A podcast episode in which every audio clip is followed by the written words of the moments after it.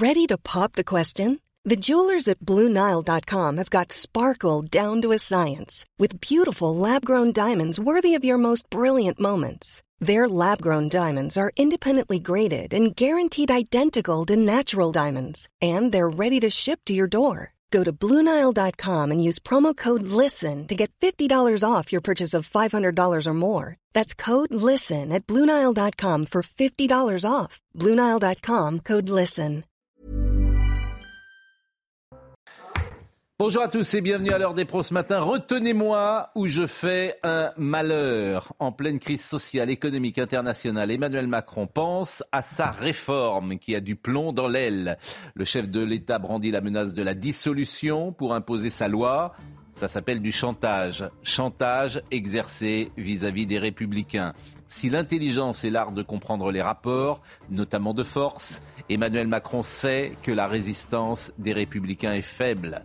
Il table sur leur lâcheté, sur leur couardise, sur leur pleutrerie. Au fond, Emmanuel Macron les méprise parce qu'il devine qu'ils céderont. Emmanuel Macron a tué les républicains, mais ils viendront lui manger dans la main. Les LR iront-ils dormir ce soir en Macronie? Et tant pis si les électeurs sont floués. Et tant pis si les petites combines politiques abîment encore davantage la vie démocratique. Et tant pis si les Français refusent cette réforme. On saura ce soir si l'opposition des LR est une posture ou une réalité selon une règle simple. Un opposant, ça s'oppose. Il est 9h, Audrey Berthaud. Depuis 8h15 ce matin les chefs de sa majorité pour une réunion de concertation. Aujourd'hui, la réforme des retraites doit être soumise au vote du Sénat ce matin, puis de l'Assemblée nationale cet après-midi. Aurore Berger, présidente du groupe Renaissance à l'Assemblée, était l'invitée de Laurence Ferrari ce matin. Je suis persuadée que si l'on va au vote, nous aurons la majorité, a-t-elle dit. Dixième jour de grève pour les éboueurs. Le préfet de police de Paris, Laurent Nunez, ordonne la réquisition d'éboueurs face au refus d'Anne Hidalgo. La mairie de Paris a en effet refusé de forcer les grévistes à reprendre le travail. Gérald Darmanin avait prévenu que si la maire de Paris refusait de procéder elle-même aux réquisitions, l'État le ferait pour des raisons de salubrité publique. Enfin, Crédit Suisse a annoncé un emprunt de 50 milliards de francs suisses à la Banque centrale du pays au lendemain d'une journée compliquée pour la deuxième banque du pays qui s'est effondrée en bourse. Cette chute s'inscrit quelques jours après la faillite de la banque américaine SVB. Je salue Franck Louvrier qui est dans sa mairie de La Baule, maire républicain, et qui nous dira si les républicains vont se coucher vont se coucher devant Emmanuel Macron. Euh, Marie-Estelle Dupont, bonjour. Gérard Carrérou, Olivier D'Artigol, Philippe Guibert. Je, je, vous ai maltraité hier. Vraiment, je. je, je Pourtant, c'est pas dans votre nature. Non, mais bon, franchement, les gens m'ont dit tu es trop. Donc, franchement, vous, êtes, vous avez ici toute votre place, vous le savez. Et euh, voilà, maintenant, c'est la vivacité des débats, parfois, bien évidemment, qui, fait parfois que les échanges sont musclés. Laurent Alexandre, euh, si j'avais du courage, mais je n'en ai pas beaucoup, je commencerai par parler ce soir ce matin de Chap GPT-4. C'est beaucoup plus important que les retraites, c'est beaucoup plus important que tout. Chap GPT-4, la nouvelle version est sortie hier ou avant-hier. Elle a mis 10 secondes, 10 secondes pour résoudre euh, le problème euh, de Polytechnique. 10 secondes, c'est la nouvelle version. Je ne le ferai pas parce qu'on a un peu les retraites à parler, bien sûr. Mais ça, c'est beaucoup plus important que plus important que les retraites. Et mais évidemment. ça, ça va bouleverser l'avenir de nos gamins. Oui. Parce que c'est même plus que ça. C'est que ChatGPT, on lui a montré la photo de l'épreuve de physique de Polytechnique en français. Elle a reconnu les caractères, elle a reconnu les dessins, elle a reconnu l'énoncé, elle a traduit, elle a résolu le problème de physique des jeunes polytechniciens, tout ça en six secondes. C'est absolument invraisemblable. Et, et ChatGPT, par exemple, est en train de devenir le meilleur avocat au monde, capable de faire du droit dans n'importe quelle des 150 langues principales sur Terre, capable de comprendre n'importe quel sujet et de plaider n'importe quelle affaire dans n'importe quelle branche du droit en moins de 10 secondes. On est face à une révolution anthropologique absolument incroyable. Notre société va être bouleversée. Personne n'en parle. Mais si. Il y a, il y a une tornade, à part vous, il y a une Mais non, tornade, mais- il y a une tornade et, et la société n'en parle pas, l'école n'en parle Tout pas. ça est vrai. C'est stupéfiant. Tout ça est vrai, c'est vertigineux, mais elle ne peut pas nous donner le résultat du vote LR. Il reste Non. quand même. Non, mais. Non, mais C'est un, problème mais Je suis anecdotique. contente qu'on en parle parce que ça fait trois mois que j'ai envie qu'on parle de ce sujet Non, mais- parce que c'est un virage anthropologique et, et- et pour moi c'est luciférien, c'est très très grave. Alors, euh, euh, Je sais vous pas si- expliquerai pourquoi. Non, mais on en parlera sans doute tout à l'heure. Mais Laurent Alexandre, je dis, si j'avais le courage, effectivement, je dirais la retraite, on s'en fiche. Ça n'a absolument aucun intérêt. Mais ça, par exemple, les journalistes, plus de journalistes. Les scénaristes, plus de scénaristes. Enseignant. Les, les enseignants, plus d'enseignants peut-être. Il, il va, rester les journalistes, il va rester les journalistes d'apprentissage. Plus d'apprentissage chez les jeunes. J'espère qu'on en fera partie. Rétrécissement des aires cérébrales Non, de l'apprentissage. Oui. Ah oui, mais il faut débattre, c'est très grave. Mais- C'est anthropologique. C'est- Anthropologiquement, Comment voulez-vous il va que falloir je, le dire. je maintienne ce En fait, tout le monde. euh, Soyez gentil. Laurent, je termine avec Laurent Alexandre parce qu'il est, c'est lui qui est venu pour nous parler de ça précisément ce matin. Et euh, Laurent, euh, on va en parler dans quelques secondes. Je vous jure, on va en parler dans quelques secondes. Mais euh, j'ai demandé à Franck Louvrier euh, d'être avec nous ce matin, le maire de La Baule, et il est euh, en direct de sa mairie. Je le remercie. Bon, je vous ai provoqué, vous me connaissez. Bon, vous êtes, vous êtes capable de tout, les républicains, même de vous coucher, même de trahir vos électeurs. Si vous étiez député, euh, ce que vous n'êtes pas, euh, est-ce que vous voteriez euh, après tout ce qui s'est passé, en plus, paraît-il que vous avez tout eu, euh, vous avez tout demandé. C'est ça le paradoxe, c'est que cette réforme ne sert plus à rien parce que même elle, elle va être coûteuse maintenant. Mais si vous étiez ce matin euh, député, est-ce que vous voteriez avec le gouvernement? Oui, pour la simple et bonne raison, c'est que c'est exactement les engagements que j'aurais pris pendant la campagne présidentielle. Je vous rappelle que euh, ma famille politique a milité pour les 64, si ce n'est même les 65 ans, à la fois pendant la campagne présidentielle de Valérie Pécresse et même celle de Nicolas Sarkozy. Donc franchement, quand on obtient ce qu'on a pu obtenir jusqu'au dernier moment, c'est-à-dire les CDI seniors, la surcote de 5% pour les mères de famille, ou même les mesures sur les carrières longues, euh, et ben, du même coup, bien sûr que je voterai cette réforme, parce qu'elle est en cohérence avec les, Mm. les- le programme que nous avions. Mais vous êtes, ce que je trouve formidable, c'est que vous n'êtes pas sensible depuis des semaines à ce qui se dit dans la rue. On peut tous changer d'avis. Moi, j'ai découvert effectivement, comme beaucoup, les carrières longues. J'ai découvert la pénibilité. J'ai cou- découvert euh, les caries. J'ai découvert des gens qui me disent qu'ils sont crevés à 58 ans, 59 Reapers ans, aussi, 60 ans. Donc, je pense qu'effectivement, euh, il y, y a quand même quelque chose qui a changé. Puis, vous avez 60% ou 70% des gens qui sont contre. Et puis, vous avez des manifestations. Et puis, c'est un prétexte à un mouvement social qui euh, euh, de, de ras-le-bol. Donc, vous n'êtes pas sensible à tout ça? Alors, bien sûr qu'on est sensible à tout ce qui se passe dans la rue et, et bien évidemment aux Ah manifestations. Mais il y a deux choses, il y a deux choses qu'il faut prendre en compte. La première, d'abord, c'est que c'est l'Assemblée nationale et le Sénat qui décident. Même les gens dans la rue ont des représentants à l'Assemblée nationale et au Sénat. C'est comme ça, nos institutions fonctionnent comme ça, et même si l'extrême gauche ne veut pas rentrer dans ces codes-là, ce sont ceux de la Ve République. Il n'y a Et pas ça, que l'extrême gauche, Franck Louvrier. Il y a 25 ou C'est ce qu'on 30 appelle la démocratie. euh, personnes de votre propre camp. Il y a le Rassemblement national, c'est pas l'extrême gauche. Il y a Non, beaucoup de gens qui sont contre. Et convenez que les élections législatives euh, n'ont pas donné une majorité absolue ou un blanc-seing à Emmanuel Macron. Donc c'est ça qui est assez étrange. Vous dites, la- j'entends ce qu'il y a dans la rue, mais entendre ce qu'il y a dans la rue, c'est retirer la réforme. C'est dans la société d'ailleurs. Voilà, c'est dans la société. C'est, oh, c'est vous- dans la en fait, c'est des. euh, souvent, les hommes politiques disent j'entends, j'entends. Oui, mais j'entends. Ils disent ce qu'ils entendent, mais ils n'entendent rien du tout.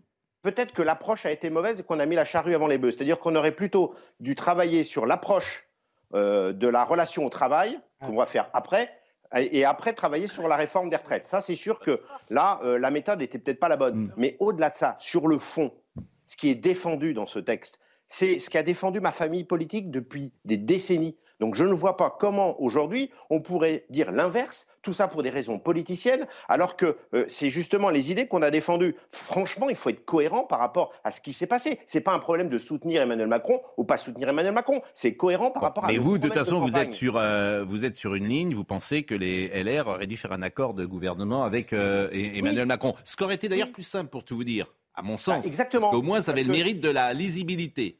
Exactement, parce que franchement, les petites négociations de dernière minute, c'est pas très clair pour euh, la population française, et ce que je comprends totalement. Alors que justement, on aurait été sur un contrat où là-dessus on était d'accord, sur d'autres sujets on ne l'aurait pas été, ça a été clair. On aurait pu justement participer euh, à, à l'action gouvernementale Mm. dans la clarté, notamment à l'endroit de nos électeurs. Mais franchement, ne pas défendre une réforme qu'on a défendue il y a encore quelques années devant les J'entends, j'entends, j'entends. On va voir un sujet. Je vais donner la parole à Gérard Carrérou et à, et à Olivier D'Artigol tout de suite. Vous restez quelques secondes encore avec nous. Thomas Bonnet, le vote euh, de cet après-midi.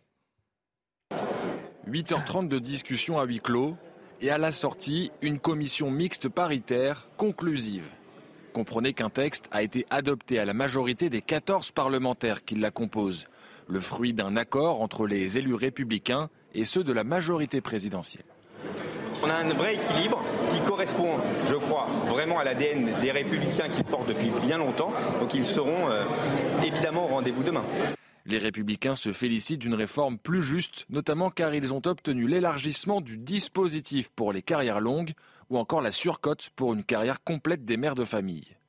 Argument rejeté par les élus du Rassemblement national.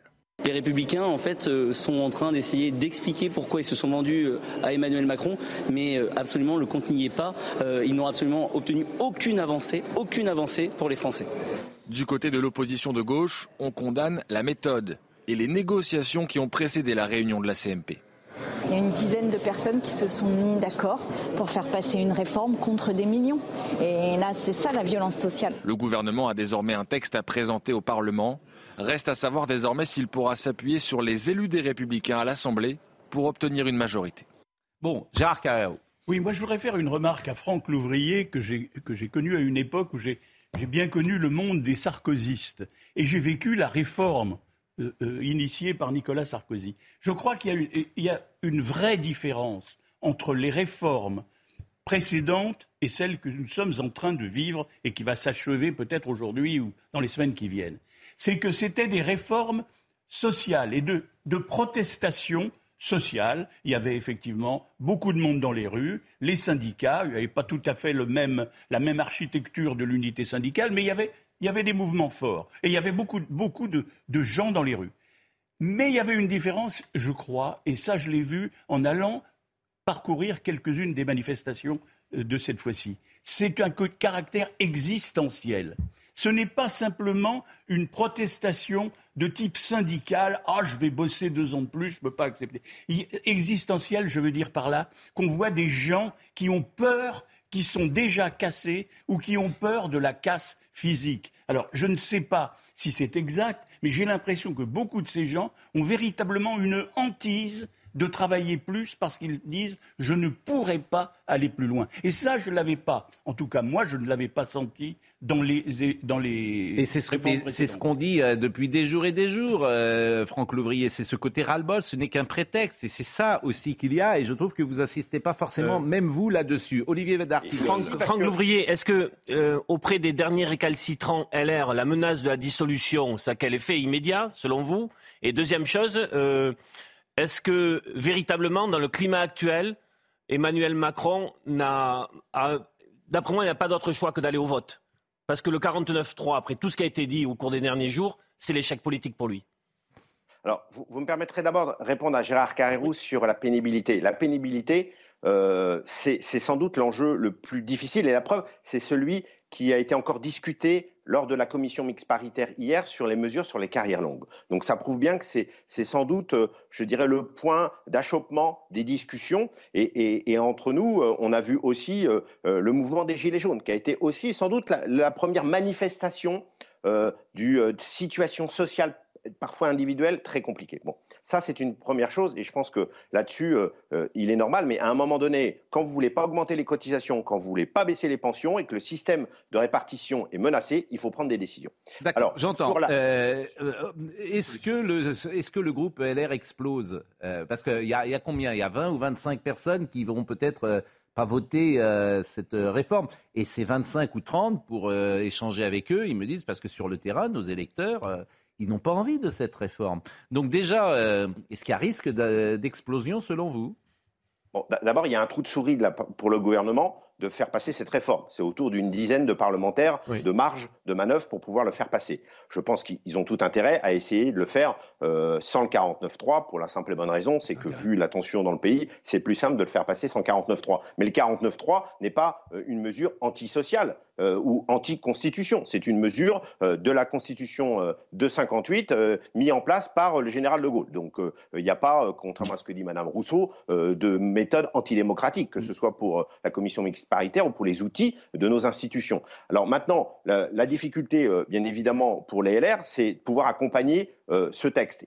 En l'occurrence, que ce soit Bruno Retailleau, président du groupe euh, DLR, ou mm. que ce soit Olivier Marleix, président du groupe à l'Assemblée nationale, ou que ce soit euh, le patron du parti, Éric Ciotti, ils sont tous sur la même ligne. Alors qu'il y ait certains qui ne veulent pas voter, très bien, mais ils sont minoritaires. Autrement, ils sont tous sur la même ligne. Mm. Parce que, pour un raisonnement assez simple, c'est que. Mais les autres, ils seront exclus alors Ils ont dit il y a encore quelques mois. Ils seront exclus? Mais non, mais si vous commencez comme ça, vous savez, je les, sais pas, je pose une question. où euh, le- les, les- les élus avaient euh, la doigt sur le, couture, le doigt sur le couture du pantalon et obéissaient euh, comme, euh, comme ils le souhaitaient, ça n'existe plus. Vous savez, vous négociez même avec vos enfants maintenant. Donc, Bon, merci bien Franck en tout cas. moi, ce qui me frappe en vous écoutant, mais vous n'êtes pas le seul, j'entends Wörth, Eric Wörth, j'entends beaucoup de gens, j'entends M- Monsieur Clément Beaune, j'en- j'entends vraiment Monsieur Dussopt. Ce qui me frappe dans ce que vous dites, euh, lorsque vous dites 49.3, c'est euh, constitutionnel, euh, c'est légal, tout ça, il me semble que vous ne prenez pas en compte euh, la colère, la rancœur, vous appelez ça comme vous voulez, Si, de l'opinion publique. C'est que vous répondez techniquement à des questions qui me semblent, qui n'ont pas cette réponse technique. Vous, vous, vous- il me semble que vous ne saisissez pas vous-même ce qui se passe aujourd'hui dans le pays, mais je dis ça aussi d'Emmanuel Macron. Mais, mais- peut-être est-ce moi qui me trompe. Permettez-moi juste de vous dire une chose, euh, Pascal Pro. C'est qu'il est évident qu'il y a la question technique, mais il y a la question de fond. La question de fond, elle est discutée euh, pour les cas individuels, sur quasiment par des cas individuels, euh, dans les dernières heures. Le CDI pour les seniors, est-ce que c'est pas une réponse concrète aujourd'hui pour permettre de sécuriser des gens qui veulent continuer à rester dans l'emploi Euh, Est-ce que la, la revalorisation de certaines petites retraites à 1200 euros, est-ce que c'est pas un exemple concret? Oui, mais que, personne, euh, euh, ça, ça passe pas, ça pardonnez-moi. Si tout le monde, par exemple, était à 1200 euros, ça serait plus simple. À la- à l'arrivée, c'est 10 000 personnes ou 20 000 C'est ce que les gens personnes. avaient compris au euh, début. je veux dire, c'est ce que les gens avaient compris. Si tout le monde savait qu'il n'y avait pas une réforme en dessous de 1000 euros pour tout, de 1200 euros pour tout le monde, je vous assure, ça serait plus simple. En tout cas, merci. Tout le, monde veut, tout le monde veut un cas général dans son cas particulier. Donc Oui, c'est ça qui bon, est euh, dans la tout le monde a bien compris et- que c'est, bah, ça va être plus compliqué pour certains et des gens notamment qui gagnent peu et qui sont en difficulté. Merci en tout cas. Et euh, il fait beau aujourd'hui à la boule euh, Il fait un temps magnifique. C'est vrai euh, écoutez, et, et il ne pleut plus et on a eu un peu de pluie, ce qui était bien utile. Bon, bah écoutez, euh, merci et euh, à très vite évidemment euh, sur euh, les ondes. Euh, un mot. Philippe Guibert, sur ce qu'on vient d'entendre. Quand je dis, alors, est-ce que c'est peut-être que c'est moi qui me trompe aussi hein, je- je- J'entends des gens qui sont qui répondent. euh, de- et, et Gérard Carrero le disait bien aussi. Il y a autre chose dans cette séquence. Le travail mais qu'il y a- oui. y a derrière tout ça. Ce que disait Oui. Gérard. Il y a un rapport au travail qui a profondément changé ces dernières années.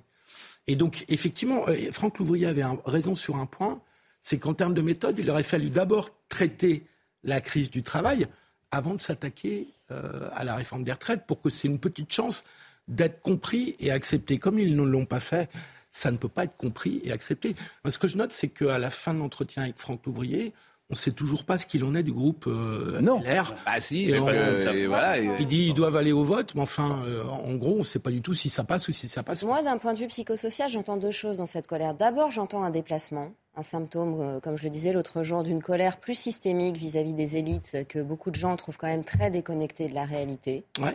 Et qui s'est refoulé pendant la. On peut parler de refoulement collectif pendant la crise sanitaire au nom de la santé publique qui a fait que les mouvements sociaux ne se sont plus exprimés sur tout un tas de choses. Euh, et puis j'entends aussi effectivement la question du rapport au travail où on sait bien que si on a une réforme des retraites uniquement assise sur une logique comptable, on déplace le problème, on le repousse parce que ça va pas être un problème quantitatif éternellement, ça va être qualitatif à un moment donné. Si on travaille beaucoup plus longtemps, on va devoir réviser notre rapport au travail et éventuellement envisager de faire plusieurs métiers au cours d'une vie, comme c'est déjà le cas pour tout, tout un tas de personnes. Et je pense que la, le fait que ce ne soit pas pensé de cette manière fatigue aussi les gens parce que c'est toujours des petits coups de peinture et finalement on s'attaque pas à la racine du problème. Bon, on sera en direct de l'Élysée. Je pense que Gauthier Lebret est en direct de l'Élysée. On sera également en direct du Sénat parce que ce matin, il y a un vote au, au Sénat. Mais vous savez qu'on aime jongler euh, avec toutes les actualités le matin sur ce plateau. Et j'ai demandé donc à Laurent Alexandre de venir parce que je, je mets volontairement en parallèle cette réforme des retraites, c'est peut-être rien. Et la révolution qui se met en place avec CHAP, euh, GPT, version 4. Parce que CHAP, GPT, ça a combien de temps? Alors, ça, a- ça a deux ans, euh, deux, trois ans, le Hmm. développement des- des- des- de ce type de réseau de neurones qu'on appelle les LLM. Mais la première version qui a choqué l'opinion est sortie il y a quatre mois. C'était la version 3.5. Et là, la version 4 est sortie avant-hier. Et elle est absolument révolutionnaire. C'est-à-dire qu'elle dépasse déjà à peu près le niveau intellectuel de 45% des Français dans la version 4 qui est sortie avant-hier. À l'examen bar- du barreau américain, elle a des résultats absolument exceptionnels. Elle est dans les 10 10% de, de meilleure copie. Aux Olympiades de biologie, elle est quasiment la, meilleure copie. Et donc on a là une explosion, une tornade d'intelligence artificielle qui est en train d'arriver avec ce nouveau type d'intelligence artificielle que sont les réseaux de neurones dits LLM, et on a un problème social majeur. On parle de rapport au travail. Le travail va être profondément réorganisé. Dans quelques mois, ChatGPT sera le meilleur avocat sur Terre capable de traiter n'importe quel sujet dans n'importe quelle langue. Euh, ChatGPT va être capable de traiter. Mais vous êtes sûr de ça Parce que euh, là, il y a. Bon, euh, ah, mais, non, mais allez sur ChatGPT 4 aujourd'hui. Parce que le 3.5 n'était pas terrible. Je vais juste vous donner un exemple. Il y a quelqu'un qui a mis, qui a griffonné sur une feuille de papier un projet pour faire un logiciel à la main. Il fait une photo de son brouillon, il le donne à ChatGPT Quelques secondes plus tard, ChatGPT 4 a réalisé, a écrit le logiciel. Et le logiciel est disponible. On parlait tout à l'heure des, copies à Polytechnique. Mm. ChatGPT, en quelques secondes, fait ce qu'un polytechnicien fait en plusieurs heures. Cette tornade d'intelligence, elle pose un problème social, politique, et effectivement, on ne devrait pas déconnecter le problème de la retraite et le problème de l'intelligence artificielle, parce que 100% des métiers en France vont être impactés par l'intelligence artificielle directement. Mais par exemple, l'architecte.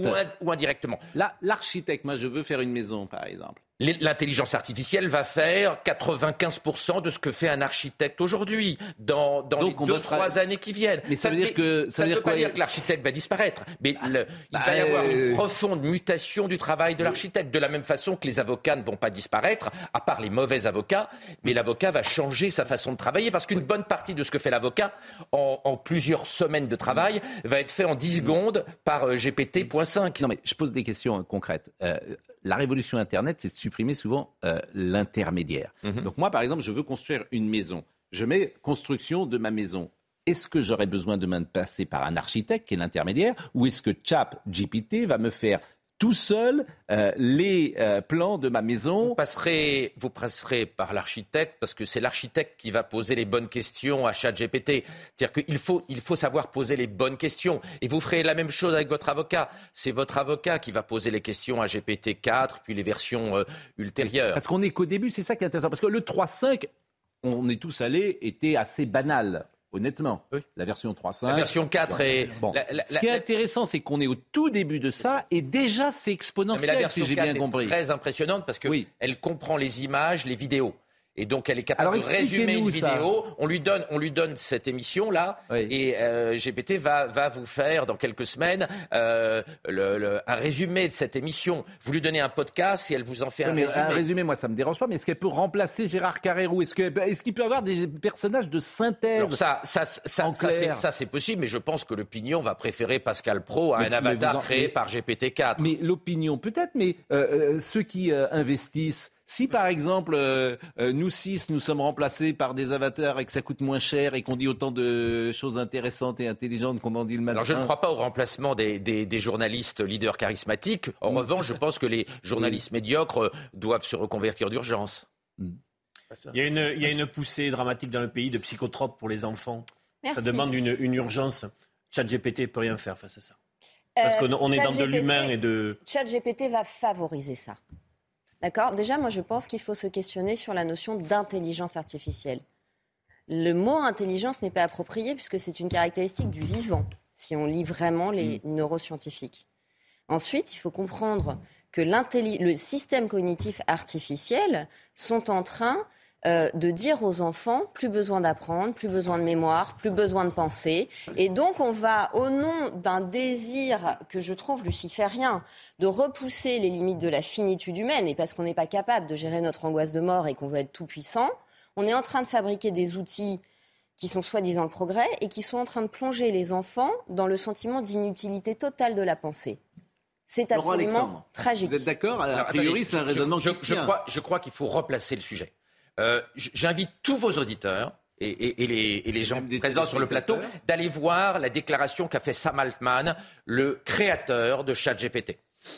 Il y a 15 jours, il a fait un long statement, une longue déclaration qui est disponible sur le site d'OpenAI, qui est la maison mère de ChatGPT, dans lequel il a déclaré que son objectif est de transformer ChatGPT en ce qu'on appelle une intelligence artificielle générale, c'est-à-dire une intelligence artificielle supérieure à la pensée humaine dans toutes les dimensions de l'humanité, l'architecture, le journalisme, le droit, la totalité de, l'intelligence humaine. Et il pense que l'intelligence artificielle forte ou générale est au coin de la rue. C'est-à-dire qu'avant 2030, nous aurons des intelligences artificielles fortes. Et il a d'ailleurs déclaré que l'intelligence artificielle forte n'est qu'une étape vers la super-intelligence, c'est-à-dire une intelligence que le cerveau humain ne pourra pas comprendre. C'est la raison pour laquelle, avant-hier, Elon Musk a dit que face au progrès extraordinairement rapide de GPT, il est urgent de développer les implants intracérébraux qu'il développe dans Neuralink, hein, de manière à mettre, des microprocesseurs dans nos cerveaux et, nos, et le cerveau de nos enfants pour que nos enfants soient compétitifs face aux prochaines versions de GPT. Alors, on va marquer une pause. On en pense qu'on veut, mais la question va se poser. Comment Comment éviter d'être très inférieur à l'intelligence artificielle? C'est la question des prochaines années pour la France, plus que le problème des retraites. Et c'est pour ça que je vous ai demandé précisément de venir ce matin, parce que la version 4 est sortie hier, parce que j'avais vu que euh, à Polytechnique, euh, c'était résolu en 10 secondes. Je remercie Luc Ferry, d'ailleurs, qui doit nous écouter, parce que c'est lui qui m'a averti. Alors, lui, il parle que de ça en ce moment. On l'avait reçu. Luc, Ferry a compris que la, politique des prochaines années, la politique des prochaines années va être construite par euh, l'intelligence artificielle et ses conséquences. On, marque une pause, on marque une pause, mais vous me direz quand même une question qui est importante. Si deux avocats se rencontrent et qui euh, sont adversaires, les deux ont chat GPT, donc qui gagne? C'est ça que c'est intéressant, c'est une bonne question. C'est abominable. Hein. C'est abominable. Quelle c'est passionnant évidemment d'écouter euh, Laurent Alexandre ce matin. Alors on jongle avec cette actualité immédiate et on sera tout à l'heure euh, en direct du Sénat et de l'Élysée, ce qui va se passer aujourd'hui, le vote bien sûr. Et puis en parallèle, et c'est ça qui est drôle, il y a quelque chose qui révolutionne peut-être le monde, nos vies sur les 20 prochaines années, qui est dix fois plus important que cette petite réforme. Et c'est pour ça qu'on a voulu mettre en parallèle ce matin ces deux sujets avec vous. Audrey Berthaud. Journée décisive pour la réforme des retraites. L'examen du texte a commencé au Sénat. Le gouvernement présente le texte avant euh, le vote. Le ministre du Travail, Olivier Dussopt, s'est exprimé à l'instant. Il a dit qu'un accord a été trouvé, accord qui permet d'avoir un texte profondément enrichi. Euh, cet après-midi, ce sera au tour des députés à l'Assemblée de se pencher sur cette réforme. Les blocages contre la réforme des retraites se poursuivent aujourd'hui. L'intersyndicale a appelé à bloquer la centrale d'achat des magasins Leclerc installée à Saint-Étienne de Montluc en Loire atlantique Ce matin, vous le voyez, il y avait déjà une centaine de personnes sur place. Et plus d'un an après la diffusion d'un zone interdite sur M6 sur le thème de l'islam radical, dix personnes ont été interpellées à Roubaix pour harcèlement aggravé. Ils sont soupçonnés de harcèlement et de menace contre Aminel Bailly qui avait témoigné dans ce reportage. Ce militant avait mis en cause une association en, la soupçonnant de prêcher l'islam. Une autre enquête a par ailleurs été ouverte concernant les menaces de mort reçues par la présentatrice Ophélie Meunier. On continuera bien sûr de parler de ChatGPT, mais 49.3 euh, ou pas 49.3, est-ce que ça vous paraît d'abord plié? Vous qui êtes des observateurs fins de la vie politique. Euh, est-ce que vous pensez que cet après-midi, d'abord comment euh, vous interprétez, analysez ce qu'a fait Emmanuel Macron? Moi j'ai dit chantage, est-ce que vous validez ça? Est-ce que c'est un chantage? Oui, c'est une pression. c'est une grosse pression. Est-ce que c'est un argument de peur, comme il a fait sur le Covid En fait, toujours la même chose. un, peu épée en bois, hein, le chantage, hein, parce, que, parce que de retourner devant les électeurs aujourd'hui, pour les députés macronistes, ce ne serait pas facile non plus. Hein. On ne connaît pas le résultat hein, si demain il y avait une dissolution. Donc je trouve que c'est un peu une épée en bois. En revanche, je pense qu'on va vers le 49-3 quand même, parce que comme nous l'a expliqué Franck Louvrier, on ne peut pas savoir ce qui se passe au groupe des Républicains. Et donc je ne crois pas que Emmanuel Macron puisse se permettre un vote négatif sur sa réforme des retraites à l'Assemblée. Je ne sais pas ce qu'en pense Gérard, mais je ne crois pas. Euh, moi, pour une fois, je suis souvent d'accord avec, euh, avec toi.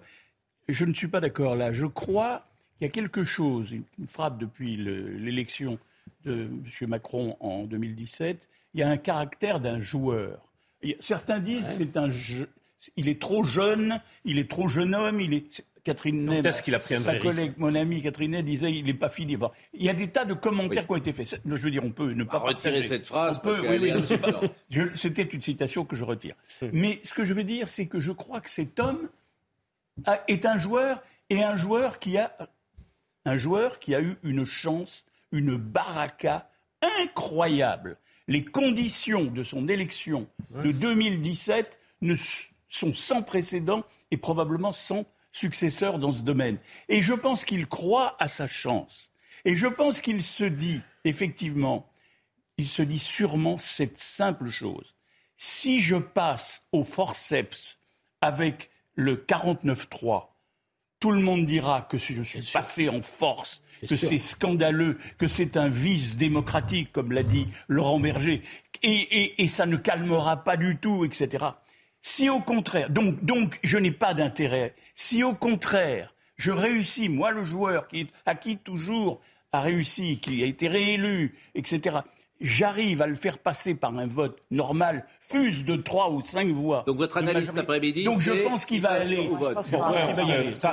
Par, élimination, je pense qu'ils ne veulent absolument pas du 49-3 parce qu'en effet, c'est pas flamboyant comme sortie. Un. Deux. Euh, ils ne réenchantent en rien la politique, puisque les derniers arguments sont des arguments, Pascal l'a dit, de chantage ou de peur. Euh, peur sur l'hémicycle, pas peur sur la ville, mais peur sur l'hémicycle. Euh, je crois qu'à ce stade-là, il n'y a toujours pas de majorité. Parce que sinon, il n'y aurait pas de nouveau la réunion des présidents de groupe ce matin. Alors justement, ils sont toujours en train de faire. Justement, Elodie Huchard, je crois, est euh, au Sénat et Guillaume euh, et Gauthier Lebret est à l'Élysée. Euh, au Sénat, c'est voté. Mais on va peut-être d'abord écouter Gauthier Lebret, parce que ce matin, le président, si j'ai bien compris, a convoqué les présidents de groupe. Donc ça, c'est quand même c'est étrange d'ailleurs. En termes de euh, séparation des pouvoirs. Oui, en termes de séparation des pouvoirs, c'est vraiment, c'est retenez-moi ou je fais un malheur. Et c'est intéressant. la réunion, euh, évidemment, est à huis clos. Quoi. Elle est à huis clos, elle est, elle est sans, sans journaliste. Mais qu'est-ce que nous pouvons dire sur cette réunion, Gauthier Lebret? Alors nous pouvons dire que c'est les présidents de groupe de la majorité et de l'Assemblée, mhm. puisque au Sénat, vous l'avez dit Pascal, c'est joué. Donc c'est par exemple mhm. Aurore Berger, chef de file euh, du parti euh, Renaissance. Il a aussi convoqué les partis, les chefs de parti de la majorité. Donc là, en fait, l'objectif, c'est qu'il ne manque aucune voix déjà du côté de la majorité. Vous savez qu'il y a cette menace d'exclusion qui planait sur les députés Renaissance. Et puis vous le rappelez depuis euh, les débuts de l'émission, hier, alors qu'il réunissait ses ministres compétents sur la réforme des retraites, il a dit qu'il ne voulait voulait pas aller au vote et il fait planer une autre menace, celle de la dissolution, notamment sur les républicains, évidemment. Bon, Elodie Huchard, euh, ce matin, vote euh, au Sénat, ça sera un vote, il n'y a pas de surprise à attendre. Bonjour. Non, aucune surprise euh, à attendre. Forcément, c'est l'étape la plus facile. Hein, ce matin euh, à 9h, pour l'instant, il y a une suspension de séance là, juste à l'instant. Et puis, on a entendu d'abord euh, Gabriel Attal, Olivier Dussopt qui ont pris la parole. Olivier Dussopt, trois messages essentiels. Le premier, le vote a été enrichi parce que je peux vous dire qu'on soigne beaucoup, beaucoup les parlementaires en ce moment au sein du gouvernement. Olivier Dussopt aussi, qui a expliqué qu'on ne pouvait pas dire que le débat n'avait pas eu lieu sur cette réforme. 72 heures de, de discussion, 74 heures à l'Assemblée, 102 ici au Sénat. Et puis surtout, il a dénoncé l'obstruction. Il parle quand même de manœuvres dangereuses que le gouvernement veut combattre. Et puis euh, Gabriel Attal, de son côté aussi, qui fustige l'opposition, qui voulait toujours taxer. Il explique que quand on taxe les plus riches, finalement, à la fin, on finit par taxer les plus pauvres. Et puis, une fois de plus, il a soigné les sénateurs. Il leur a parlé démographie. On sait combien c'est important, notamment pour euh, Bruno Retailleau, patron de la majorité euh, ici au Sénat. Et puis, il leur a dit ce texte, c'est le vôtre, c'est le texte des sénateurs. Forcément, ce matin, c'est un peu un parcours de santé pour le gouvernement. Évidemment, et vous le savez, les choses vont se corser dès 15h à l'Assemblée.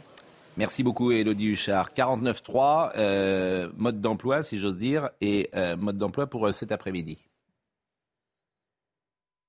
Aussi, mesdames et messieurs les députés, sur le fondement de l'article 49, alinéa 3 de la Constitution, sur le fondement de l'article 49, alinéa 3 de la Constitution, J'engage la responsabilité de mon gouvernement sur l'ensemble du projet de déjà utilisé dix fois par le gouvernement Borne pour le vote du budget et la loi de financement de la sécurité sociale 2023.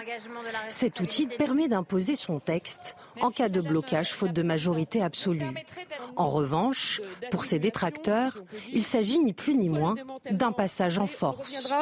Mais pour sa réforme des retraites, le gouvernement aimerait s'en passer. C'est un 49 alinéa 3 qui est plus politisé, un peu moins naturel d'une certaine façon, parce qu'il y a volonté d'aller chercher les LR. Et ce serait la preuve que sur ce texte-là, le gouvernement est quand même structurellement minoritaire, ce qui évidemment serait plus compliqué en termes de légitimité à assumer.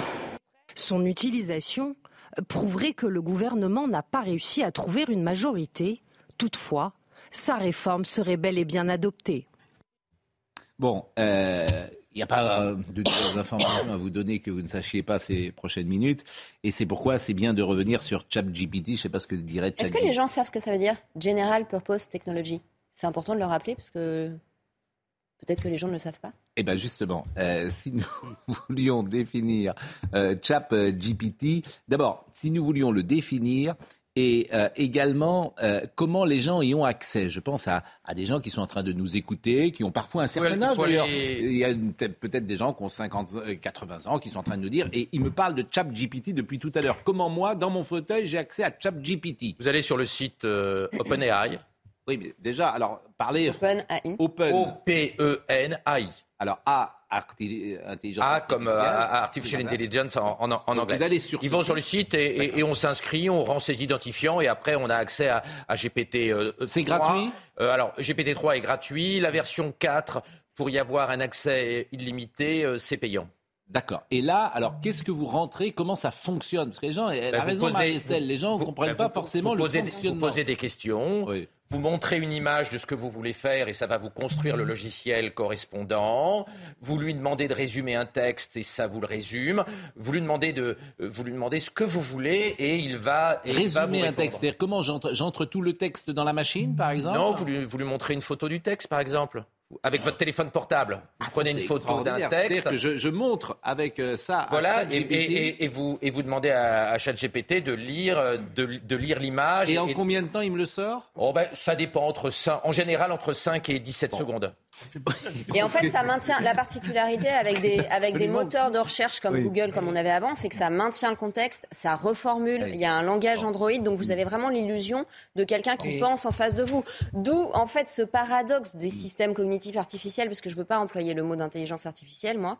Euh, c'est que, euh, au nom d'un désir de toute puissance, euh, et de progrès. En Oui, réalité, on mais est en train de créer une no- oui, mais hémorragie. c'est pas mon Non, sujet. non, mais en tra- on est en train de créer vous, une mais hémorragie parce que les, jeunes vont se sentir totalement Mais ça, ça fait trois fois que vous me le dites, mais ce n'est pas mon sujet. oui, mais c'est c'est le drame qui Oui, se joue anthropologiquement.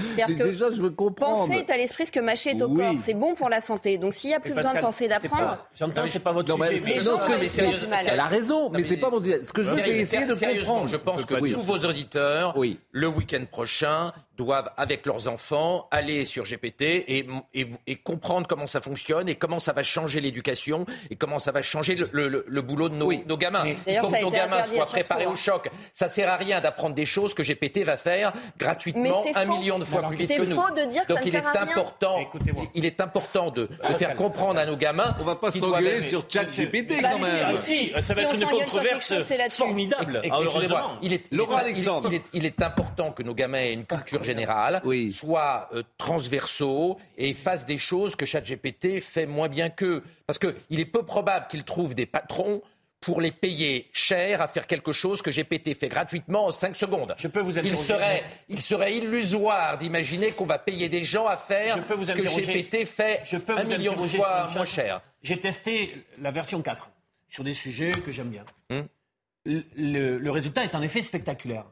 Mais moi, j'ai réussi à avoir quelques connaissances sur quelques sujets. Mais si je n'ai plus à faire cet effort sur moi-même, c'est un effondrement de nos capacités de développement sur le Mais plan vous n'avez pas entendu ce que j'ai dit. J'ai dit que nos gamins doivent avoir une culture générale ça. large, de manière à piloter ChatGPT et ne pas en être prisonnier. Donc, il est fondamental que l'école. La tentation est forte. Il quand est, même, il est de- fondamental que l'école apporte une culture générale, parce La que le général de. Gaulle, il y a 100 ans, disait que l'école du commandement, c'est la culture générale. À l'heure de ChatGPT, ce que disait de Gaulle est encore plus vrai. À, à- l'heure de ChatGPT, Hmm. la culture générale est la base de tout. Nos gamins doivent avoir Oui, une bah grande culture générale. Marie-Estelle, Marie-Estelle, je, je voudrais quand même qu'on fixe très clairement les conditions du débat. Euh, ce qui m'intéresse, c'est pas tant votre avis, pardonnez-moi de le dire comme ça, que l'avis de M. Alexandre, qui est un spécialiste de ça. Donc moi, je l'ai invité ce matin pour qu'on l'écoute. J'ai pas invité pour qu'on le contre. J'ai envie vraiment qu'on l'écoute parce que ce qu'il dit est passionnant. Peut-être a-t-il raison ou pas, ou tort ou pas. Mais par exemple, il nous dit, d'abord, on ne peut pas aller contre le progrès. Il nous dit qu'il y aura des nouveaux jobs, sans doute. Vous, vous êtes plutôt optimiste là-dessus. Moi, je suis Mais il y en a plein qui je- vont je disparaître. Pour les gens intelligents et innovants, il va y avoir plein de boulot. Pour les gens Mais moins quoi, par innovants, exemple? ça va être plus difficile. Oui, mais quoi? Ah oui, mais alors ça, ça va- bon, Mais déjà. écoutez, Pascal, quand on était, euh, il y avait 29 000 porteurs d'eau à Paris en 1793. Ils ont tous disparu. En 1793, on n'imaginait pas qu'il y aurait un jour des chirurgiens cardiaques, des spationautes, des fabricants de microprocesseurs, des journalistes à la télé. Donc les nouveaux métiers, nous ne les envisageons pas. Donc on est comme en 1793, il y a plein de métiers qui vont disparaître avec mm. la technologie et on ne connaît pas encore les nouveaux métiers par définition. On ne, on ne connaît jamais les métiers du futur. Oui, mais alors, alors moi je vais prendre notre métier. Après je donne la parole à Marie-Estelle. On va prendre le métier de journaliste. Bon, si vous pouvez faire un journal sur toutes les actualités sans journaliste, je peux vous dire qu'il y a des patrons qui vont être très contents de ça. Ils vont se dire ça va me coûter moins cher. Je vais pouvoir diffuser. Alors, euh, il y aura un travail de synthèse quand même qui sera fait, bien sûr, mais il faudra peut-être une ou deux personnes. Mais vous allez. Euh, il va falloir inventer des nouveaux concepts. Il va falloir inventer vous allez virer surtout beaucoup de gens il va, il va y avoir demain de l'information personnalisée à construire. Et donc, avec l'aide de GPT et de ses successeurs, mm. on va créer un nouveau journalisme, un journalisme 2.0, où chacun va avoir sa propre émission de télé personnalisée. C'est très facile à faire avec GPT aujourd'hui. Euh, on aura en image de synthèse sa propre chaîne de télé qui sera fabriquée à la volée par l'intelligence artificielle. Vous allez voir, ça va arriver. Ça va arriver, moi je, je, ne comprends pas ce que vous venez de dire. Je, ne le visualise pas ce que vous venez de eh dire. Eh bien, on, sait faire des personnages de synthèse. Vous aurez des émissions qui seront centrées sur vos centres d'intérêt et qui vous personnaliseront l'actualité et qui vous personnaliseront la, la, télévision. Et ce sera Bon. Ça va créer des milliers d'emplois, ça va créer. Est-ce qu'il y a des métiers qui ne sont pas touchés par euh, Par exemple, euh, la restauration, les métiers manuels, les métiers d'invention, tout ça, l'intelligence artificielle, même euh, Alors artificielle, elle va peu rentrer. Contrairement à ce qu'on pensait, l'intelligence artificielle arrive avant la robotique. La robotique est un peu en retard. Donc effectivement, les métiers manuels sont moins impactés bah aujourd'hui, mais on voit bien avec GPT, j'en parlais tout à l'heure, mm. que la robotique va faire des progrès spectaculaires dans les 10-15 mm. ans qui viennent, et donc un certain nombre de métiers manuels d'aujourd'hui vont être automatisés. En fait, c'est un mécanisme en deux étapes. D'abord, euh, la robotisation de l'intelligence, l'intelligence artificielle, et après la robotisation des métiers mécaniques, mais qui va arriver un petit peu plus dans tard. Dans ce que vous avez dit qui est extraordinaire, c'est que Elon Musk dit qu'il faut soi-même se mettre des, des, quelque chose dans le cerveau. Oui, euh, c'est l'homme qui valait 3 milliards. C'est la vision de Musk. Moss pense qu'on ne peut pas arrêter l'intelligence artificielle. il, a, comme tout le monde, été très choqué par les progrès immenses de GPT-4. Il faut savoir que Musk est à l'origine de ce projet, puisque c'est lui qui a cofondé avec Sam Altman OpenAI, qui est la société qui crée GPT. Donc le problème qu'on a aujourd'hui, le problème qu'on a aujourd'hui, c'est quelle prise de conscience politique? Comme, mon, ami Luc Ferry le dit, il faut maintenant aller très très vite. Et il est un peu regrettable que la il faut changer par exemple l'éducation nationale. du gouvernement depuis quatre mois sur ChatGPT, c'est ce qu'a dit le ministre du numérique Barrot, qui a dit que ChatGPT était un perroquet approximatif. Il faut que le gouvernement prenne conscience de l'importance de ça, de la réforme nécessaire de l'éducation. Et aujourd'hui, à part Olivier Véran qui connaît bien ces sujets, il n'y a pas beaucoup de ministres qui, connaissent l'intelligence artificielle et, et Marie-Estelle, si vous voulez dire un mot, alors maintenant, effectivement, sur euh, ce que ça représente, mais vous ne pouvez pas aller contre, c'est ça, euh, Marie-Estelle? J'entends C'est pas le problème, c'est que vous dites, on écoute l'expert et il n'y a pas de contre-argument à apporter. Moi, je crois qu'il y a des anthropologies qui sont différentes et que ChatGPT va se vendre à des gens à partir d'une ignorance et d'une méconnaissance que l'homme a de lui-même. La pensée, est éminemment subjective et c'est prouvé par les neurosciences, c'est la doctrine émergentiste, c'est la théorie des Calia.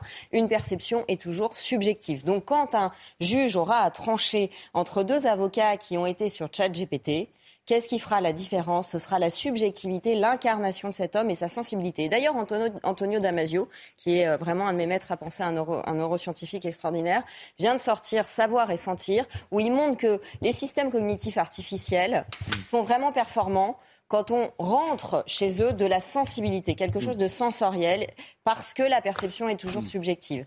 Donc euh, voilà, je crois qu'il faut vraiment euh, informer Dernier les gens mot là-dessus, parce que l'actualité poubelle nous intéresse aussi. Et je, jongle depuis tout à l'heure avec ces deux actualités. Gérard, très court. oui, pendant la pause, euh, on a entendu avec mon voisin, M. Alexandre, j'ai entendu et j'ai noté deux phrases. Il faut s'hybrider avec la machine fusionner avec la machine. Il a utilisé les deux.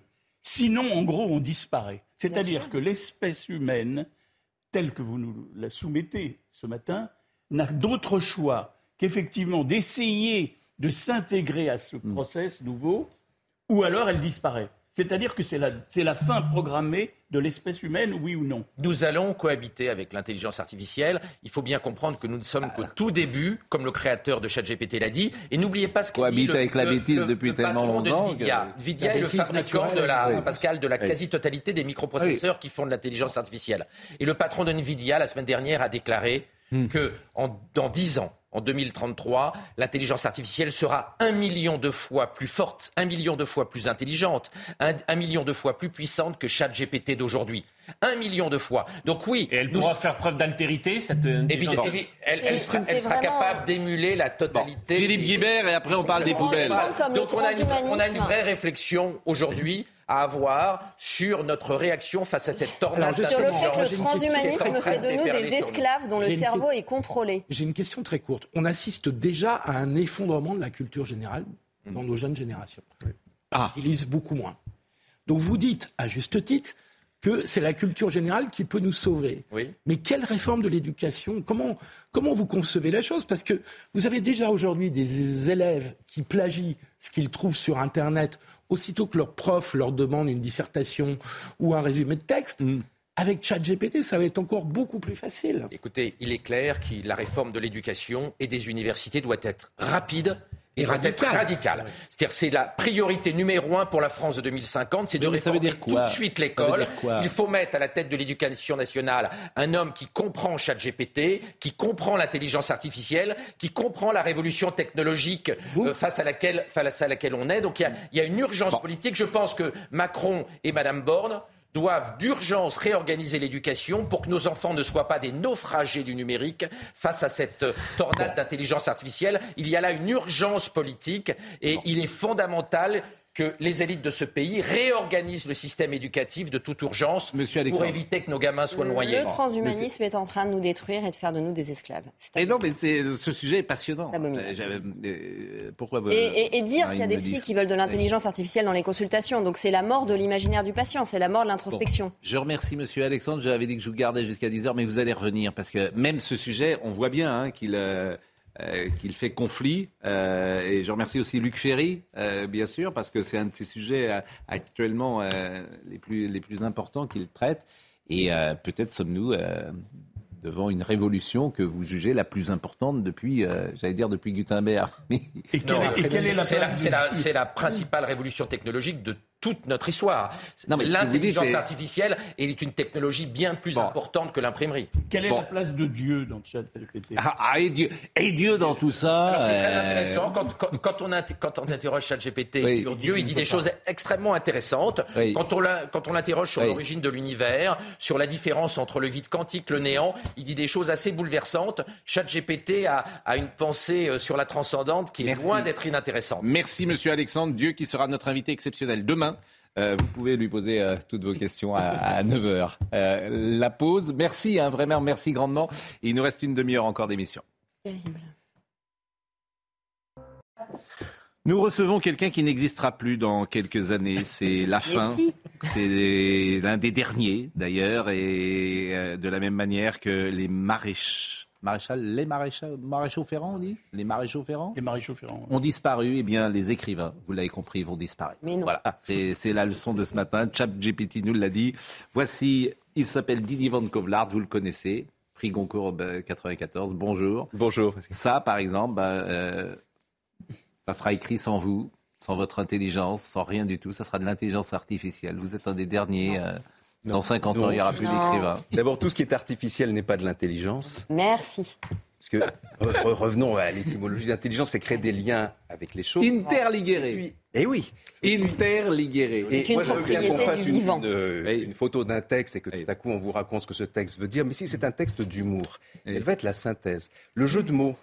Mais vous n'en savez rien, c'est ça Ah non, l'intelligence si, là, artificielle Mais il n'y a pas d'inconscient dans le système cognitif artificiel. machine L'humour, Oui. l'esprit critique, les références qui ne font pas partie euh, du texte. Ça, vous n'en savez Le rien, peut-être que transhumanisme ça est sera chiant, ça. Pascal. Le transhumanisme est chiant. Mais, mais Laissez peut-être, tomber. mais je n'en sais rien. Ouais, je- Bon, je- je- Audrey, Audrey Berthaud euh, va nous rappeler les titres et puis on va parler de votre euh, livre, mais pas que des livres, on va parler des poubelles, bien sûr, qui elles, Qui elle Pour l'instant, il n'y est pas arrivé. Même si votre livre n'y finira pas évidemment dedans, bien évidemment. Audrey, Audrey Berthaud. Les blocages se poursuivent aujourd'hui contre la réforme des retraites. Des salariés et des syndicalistes de la CGT euh, veulent marquer le coup. Depuis 4 heures ce matin, ils sont rassemblés devant l'incinérateur de Fosse-sur-Mer dans les Bouches du Rhône. Sur place, l'activité euh, est ralentie mais pas bloquée pour le moment.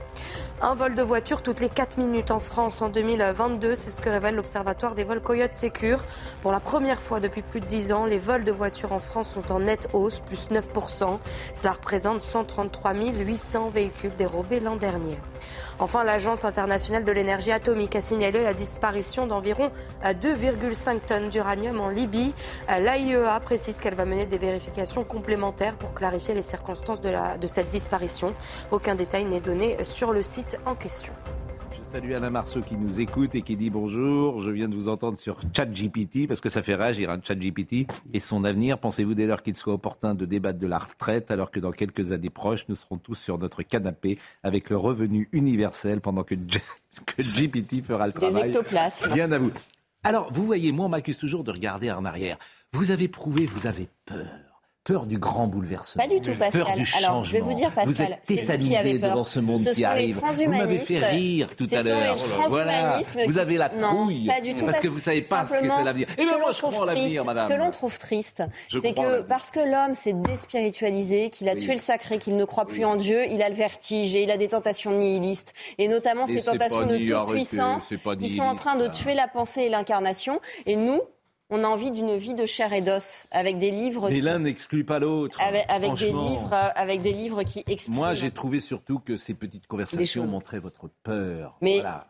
Alors, mais j'ai la- mais, mais moi j'ai peur de ceux qui ont tellement peur de la mort qu'ils veulent renégocier les conditions d'existence. La, la peur la plus dangereuse, c'est ceux qui ont peur Mais de voilà. l'humain, avec ses limites, sa capacité à faire des prodiges avec ses limites, son humour, sa révolte. Imaginez. Et puis évidemment, quand on a peur de tout ça qui peut arriver évidemment à la révolte, on cherche des outils de censure. Or, tout cela ne peut déboucher que sur une forme de censure, même si c'est un, un nivellement d'informations, de dire vous allez recevoir l'information qui vous intéresse. Ok, mais c'est celle qu'on a envie de vous donner et de vous cibler. On voit déjà aujourd'hui avec, euh, avec les cookies que vous recevez exactement ce que vous êtes susceptible Vous n'avez pas vu l'aspect complotiste de ChatGPT pas qui arrive dans le mais débat. c'est- économiste, c'est Bon, purement. les poubelles. Les poubelles, mais on parlera de votre bouquin. C'est, je vous rappelle que c'était le. Vous savez pourquoi on dit pourquoi Tout le monde sait pourquoi. on- Le préfet poubelle. C'était le Oui, préfet. le préfet.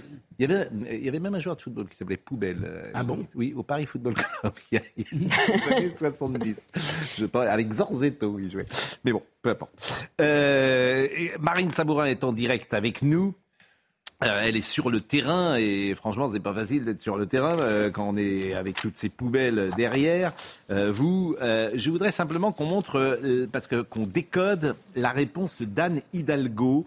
Anne Hidalgo a écrit, on va la voir d'ailleurs, elle a répondu au préfet de police euh, et elle lui dit euh, il est paradoxal que l'État demande aux collectivités territoriales de régler un problème qu'il a lui-même créé alors que la réquisition est de droit une compétence d'État.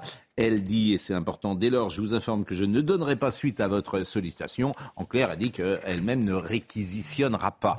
Donc, comme le préfet avait demandé à Madame le maire de réquisitionner, je vous pose la question, Marine Sabourin, euh, réquisition, mode d'emploi. Oui, alors euh, Pascal, déjà, vous le disiez, hein, vous le voyez, il y a énormément de poubelles hein, qui s'accumulent. Et vous l'expliquez, hein, malgré le, refus de la maire euh, de Paris, le préfet de police, Laurent Nunez, a annoncé euh, hier soir son intention de réquisitionner des agents municipaux de la capitale pour ramasser les déchets. Alors, il explique cette décision par la concentration de détritus, comme vous pouvez le voir sur les images de Sacha Robin, notamment alimentaires dans certaines rues de Paris, et qui ferait courir des risques à la population, notamment pour la sécurité des piétons, et qui pose un problème d'hygiène publique et favorise euh, la prolifération de rats. Alors, euh, ces employés qui se refuseraient euh, leur, à leur réquisition, ils s'exposent à six mois d'emprisonnement et une amende de 10 000 euros. Alors, on a interrogé hein, les habitants du 15e arrondissement de Paris qui sont plutôt favorables à ces réquisitions. Je vous propose de les écouter. C'est dommage quand on est arrivé là. Peut-être qu'une discussion plus avancée aurait permis de, de, de dégager une autre solution. Je pense que ça peut être une bonne chose dans le sens où euh, euh, c'est vrai que ça peut gêner euh, du coup l'ordre public. Problème aussi d'hygiène, hein, les rats, c'est vrai qu'on en voit un peu plus. Réquisitionner des grévistes, pour... c'est du jamais vu. Ah, ça me choque euh, pleinement, oui. Surtout qu'il y a d'autres solutions. Alors le préfet de police de Paris procéderait à ces réquisitions euh, ce soir ou plus tard euh, demain car c'est une question de salubrité euh, publique. Ce sont les mots du ministre de l'Intérieur Gérald Darmanin. Pour rappel, il y a plus de 7600 tonnes de déchets qui se sont accumulés dans la capitale. Marine, vous êtes où dans Paris? Alors nous sommes dans le 15e arrondissement, pas très loin de la gare Montparnasse. Je pense qu'il a effectivement, ce n'est pas une euh, image de Paris qui est euh, positive. Euh, vous habitez dans Paris, Didier Van Kovlar Oui. Est-ce que vous avez la chance d'être dans un bon arrondissement ou dans un mauvais ah, arrondissement Il n'y a, qu'un seul bon arrondissement. En ce moment, c'est le 7e. Et vous habitez dans le 7e Non. Le 7e ah. arrondissement est celui où c'est un système privé. Je sais pas si c'est Il n'y a pas que le 7e, hein. il, y en a, il y a un arrondissement sur deux, a priori. Mais là où vous avez raison, c'est que c'est une enclave, le 7e arrondissement dans Paris, qui n'est pas percuté par les travaux d'Anne Hidalgo. Les, les gens du 15e vont mettre souvent leurs poubelles dans le 7e. Oui. Donc, et donc vous, vous êtes dans un arrondissement à poubelle, si j'ose dire À poubelle. oui, j'ai la chance de pas être euh, tout le temps à Paris. Euh. non, mais là, là je pense qu'il faut sauver le soldat Hidalgo parce que s'il y a le moindre problème euh, d'infection, de morsure de rallye mm. aux poubelles, vous savez que c'est le maire qui est responsable. Bah, la situation juridique des maires aujourd'hui, elle est, elle est elle est très, Écoutez, elle prend ses responsabilités. Mais moi, ce qui m'intéresse, c'est la réquisition. Comment vous jugez la réquisition? Est-ce que c'est briseur de grève, la, réquisition? C'est ça qui m'intéresse. Oui, forcément un peu. Mais, juridiquement, c'est au préfet de réquisitionner, effectivement. vous savez que moi, j'ai été réquisitionné, j'ai ramassé des poubelles pendant que je faisais mon service militaire. Il y avait une grève des boueurs. À l'époque, c'était l'armée. Mmh. Euh, et on demandait alors qui pour pas déranger les gens, m'ont demandé aux appelés.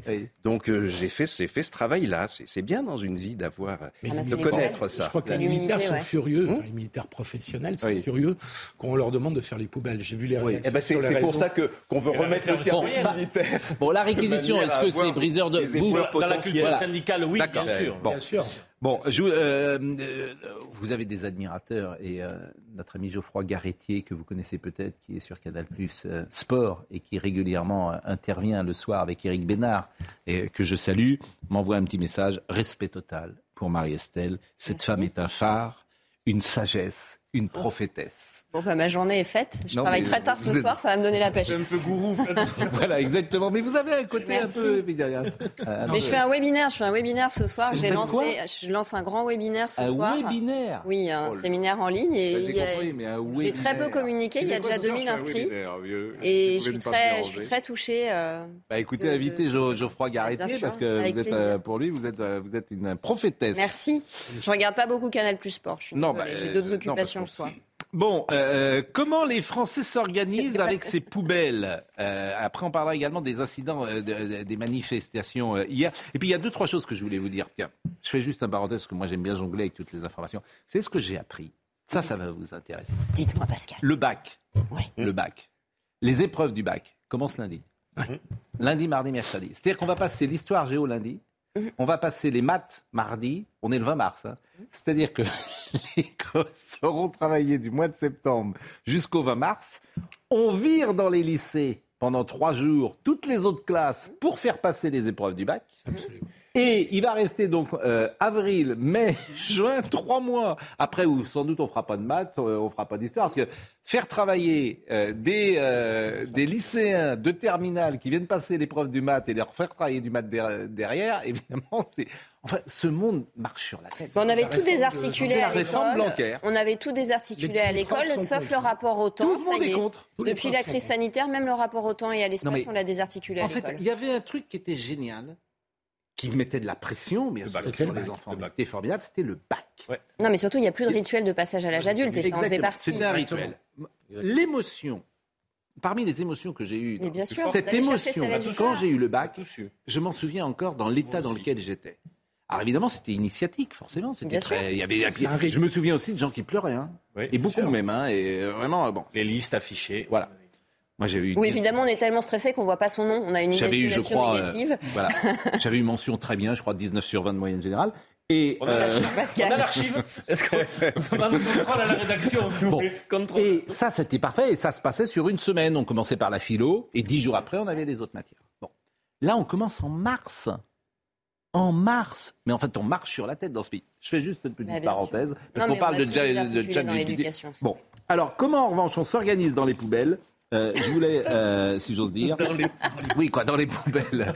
D'ailleurs, ça me fait rire, vous savez, les, la poubelle jaune, la poubelle rouge, tout ça, ça a explosé. Là, alors là, des trucs, là, tu mets Bon, ton truc n'importe comment. Là, tu savais même pas le jaune, le le, le. Toute l'écologie, tout ça, man. Tous les écolos que j'entends. Alors, tout ça, on les entend plus. C'est pour ça que c'est fascinant, en fait, la période qu'on vit. Les écolos, ils devraient hurler. Il y a des poubelles partout, c'est dégueulasse, il y a des rats et Oui, enfin quand les gens mettaient leur masque dans le caniveau et on les entendait pas non plus. hein. Le masque, c'est quand même le truc le moins écologique des dernières années. hein. Comment on s'organise, Sophia Dol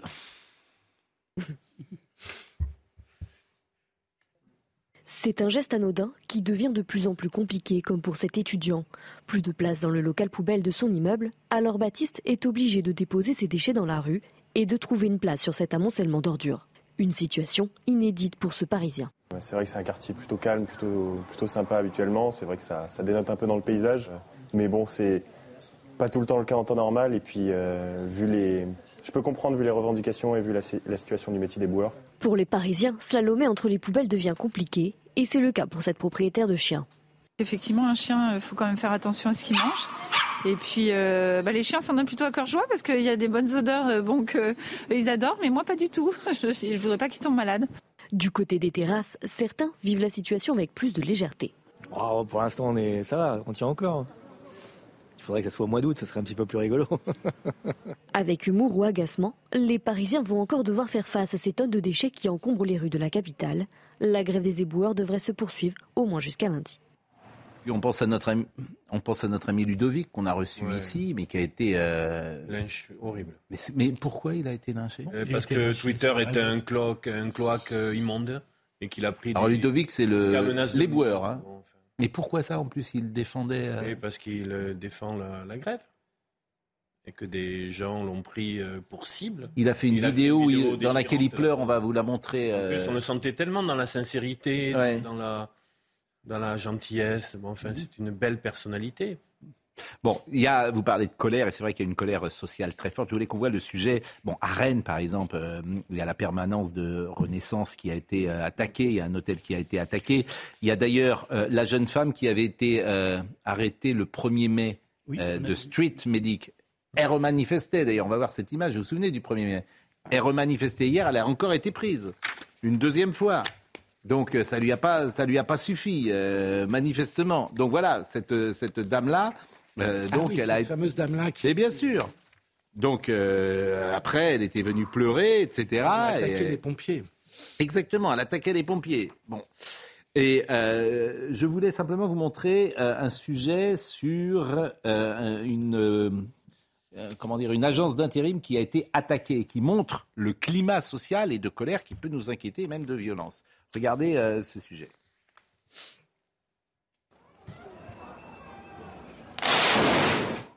Une agence d'intérim prise pour cible en marge de la manifestation.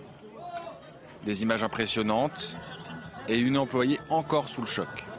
On était là et tout d'un coup ils sont arrivés cagoulés en tout en noir et ils ont commencé à casser, ils ont commencé à lancer des cailloux. Ensuite il y a eu, ils ont mis des poubelles à l'intérieur et là il y, a, un- il y a deux ou trois bonhommes qui sont arrivés qui ont, qui ont défoncé carrément la belle vitrine en fait. On est juste parti par l'arrière moi avec ma collègue et ils nous ont lancé un projectile du coup ça, ça a tout pété en fait. À quelques mètres de là, une autre agence d'intérim a connu le même sort. Là encore, par chance, personne n'a été blessé. Pour cette employée, cela s'est joué à quelques minutes. Elle était en pause lorsque des individus ont cassé la vitrine. Moi, euh, je suis manifestante aussi et pourtant, euh, pourtant, euh, j'ai rien demandé quoi. Enfin, à ce moment-là, je méritais pas de me prendre euh, un petit truc qui explose avec de la fumée ou du verre dans l'œil ou. euh, Enfin, c'est pas comme ça qu'on manifeste. La responsable des lieux ne peut que constater les dégâts. C'est la première fois que cette agence est ciblée ainsi. Des établissements vandalisés qui symbolisent les tensions de ce mercredi en marge de la manifestation parisienne. C'est vrai que ces violences qui euh, sont assez rarissimes, euh, s'il vous plaît, on est à l'antenne, euh, si ça ne vous ennuie pas, mais euh, je, veux bien, euh, soyez gentils. Euh, on va écouter euh, Ludovic, qui est euh, donc euh, l'éboueur, qui a fait cette vidéo dont je vous parlais et qui nous a émus. Bonjour à vous. J'ai décidé de ne plus m'exprimer sur les retraites, sur ce qui se passe actuellement, que ce soit sur Paris ou euh, en France. J'ai été menacé.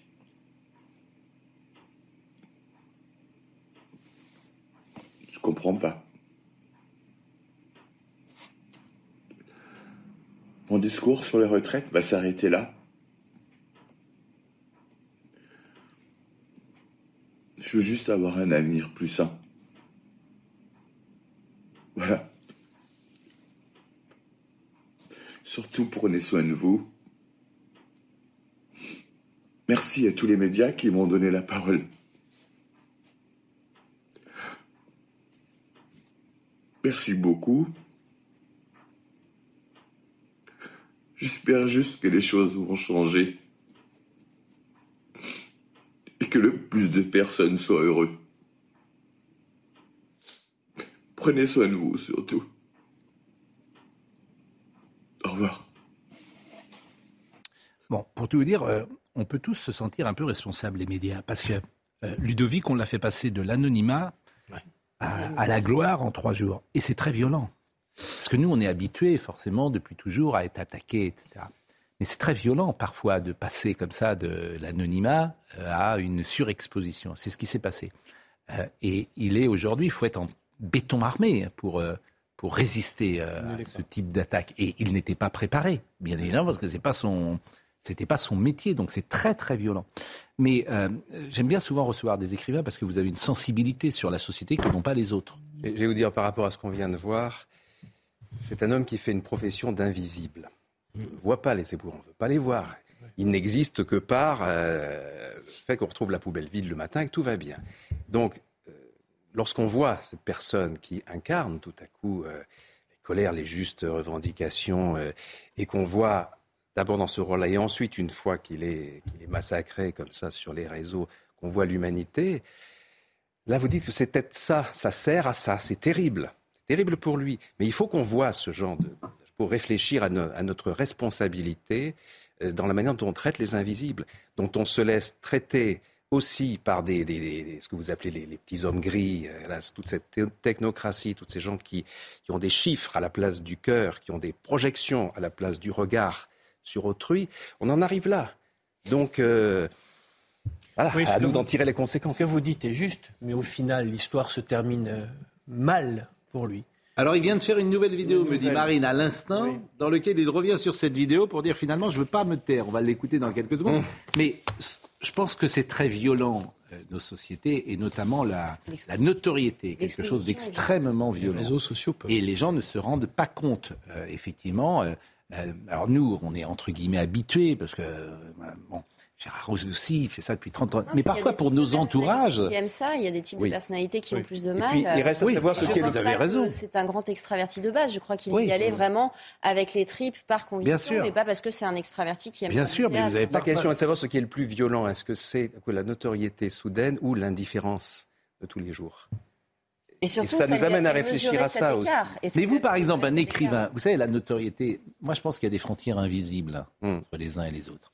Bernard Pivot disait ça. Il disait, euh, moi j'ai une responsabilité terrible parce que euh, tant que j'ai pas invité un écrivain, euh, son entourage, il disait sa concierge, ne sait pas qu'il est écrivain. Et le jour où il passe à apostrophe, il a un statut d'écrivain. Mmh. Et il y a évidemment des frontières invisibles entre vous. Il y a ceux qui sont connus et ceux qui ne sont pas connus parmi les écrivains. Et ceux qui ne sont pas connus, ben, ils sont considérés comme des non-écrivains. C'est vrai aussi pour un comédien, c'est vrai pour beaucoup de métiers euh, dont, comment dire, dont le succès est quand même un des critères de la qualité. Oui, c'est parce qu'aujourd'hui, on s'en tient au succès, on s'en tient au like et tout ça, parce qu'il y a. Autrefois, c'était la critique qui lançait, qui découvrait, qui aujourd'hui, bon, c'est très bien que c'est pas ça qui est prescripteur. Euh, c'est, vous pouvez très bien euh, communiquer, euh, être un grand youtubeur, euh, être un influenceur et après mm. faire un très gros succès livré parce que vous êtes connu. Mais ça va pas très loin parce que les gens qui achètent des livres sont, cherchent quand même une histoire, cherchent, mm. cherchent du vécu, cherchent de l'humain et pas uniquement un support de signature. Oui, mais il y a des super vendeurs de livres. Par exemple, Jean d'Ormesson passait à la télévision et tu achetais euh, immédiatement son livre après parce qu'il le vendait merveilleusement bien. Oui, et qui ressemblait à ses livres et tout. Non, c'est vrai qu'il y a, de toute façon, il y a de l'injustice partout. Il y en a. Mm. Là aussi, il y a des gens, il y a des grands écrivains qui ne passent pas à la télévision, qui vendent quand même des livres. Et il y a ceux qui, il y a des gens comme Julien Gracq qui avaient toujours refusé euh, Oui. de passer à la télévision avec quand même un public. Aujourd'hui, c'est vrai qu'il y a besoin de l'exception, visage, il y a euh, besoin de. Bon. Julien Gras. Alors, euh, on va voir la deuxième vidéo parce qu'effectivement, c'est un feuilleton. Je le découvre en même temps que vous, puisque euh, cette vidéo euh, qu'a fait euh, Ludovic, il y, a, il y a combien de temps? Moins d'une heure. Moins d'une heure, il l'a mise sur les réseaux. Donc, on vient de l'entendre une première fois. Et là, il en a posté une deuxième. Écoutons. Bonjour à tous. La situation est très compliquée. On a voulu me faire taire. On m'a menacé. Ma famille et moi-même. J'ai réfléchi. Eh bien, je me tairai pas.